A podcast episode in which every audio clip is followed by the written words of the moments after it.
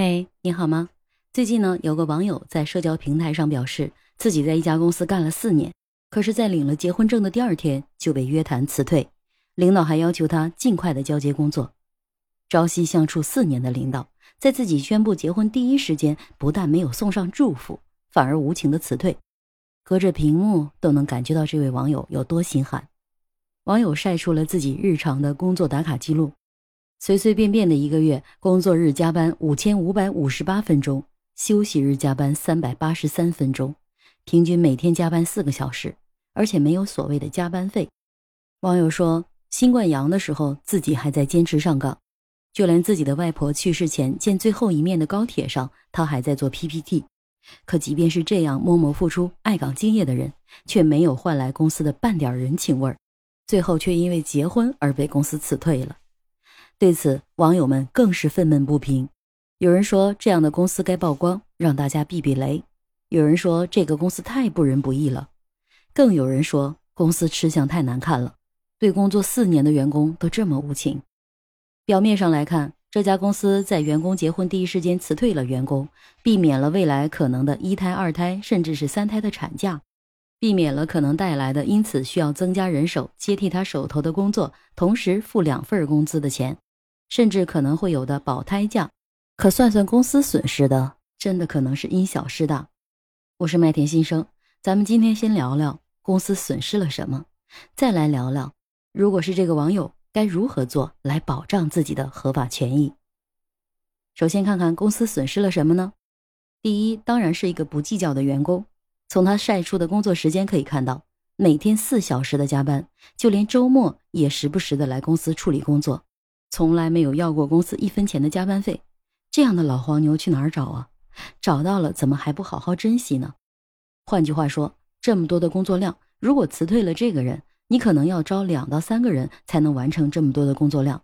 除了工资之外，可能还有社保、公积金、假期、培训、福利，甚至是新员工犯错导致公司出现的隐性损失，到底哪儿多哪儿少呢？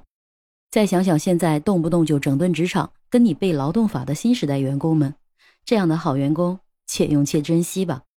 第二，公司损失的是爱岗敬业的员工。看到这位网友家里人去世，为了工作不延误，高铁上都在写 PPT，阳了也在带病上岗。而且看到他晒出的工作聊天截屏，有时候回复领导的工作信息是在凌晨两点，想想都心疼一个这么为工作拼命的姑娘。我只能说，这样的好员工，公司不珍惜。是公司的损失，而他在公司营造的拼搏的精神，可能也会随着他的离开而改变。毕竟这么敬业都会被公司辞退，那还敬什么业呢？摸鱼吧。第三，表面上看，公司节约了产假、婚假，甚至可能保胎、病假，但是，一旦跟员工发生了劳动争议，员工不同意你的辞退，申请劳动仲裁，那每个月的加班费算下来有多少钱呢？真的省了这笔钱吗？该付的钱一分不会少，还得惹来一身骂名，何必呢？第四，兔死狐悲。公司这样对一个任劳任怨的老员工，那新员工会不会害怕？老员工会不会心寒？一个没有任何人情味儿的企业，对员工只有压榨，没有关怀，何谈和员工心连心的一起携手共创未来呢？企业不是只有老板一个人去努力创造的。如果你的企业员工个个都摸鱼混日子，这个企业如何经营的更好呢？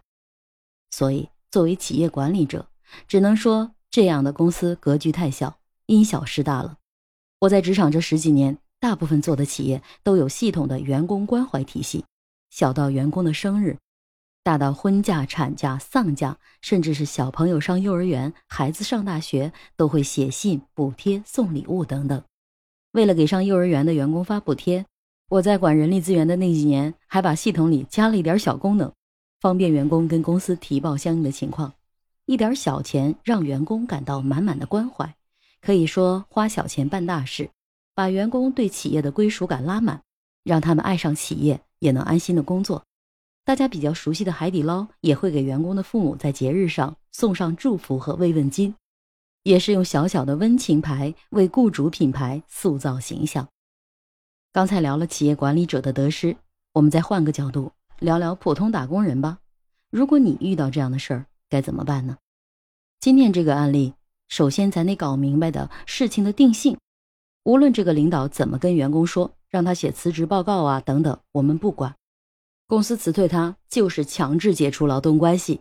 而根据网友月均加班五千五百五十八分钟来看，这个时长公司已经违反了劳动法第四十一条，就是用人单位因特殊原因需要延长工作时间的，在保障劳动者身体条件的情况下，延长工作时间每天不得超过三小时，每月不得超过三十六小时。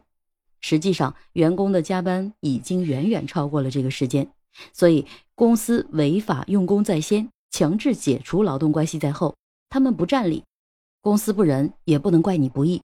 该争取的权益，咱们一样不能少。具体说说怎么样操作呢？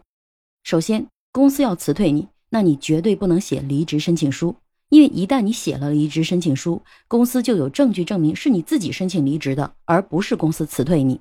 要知道，公司辞退员工，即便是协商解除劳动关系，也有 N 加一的离职补偿。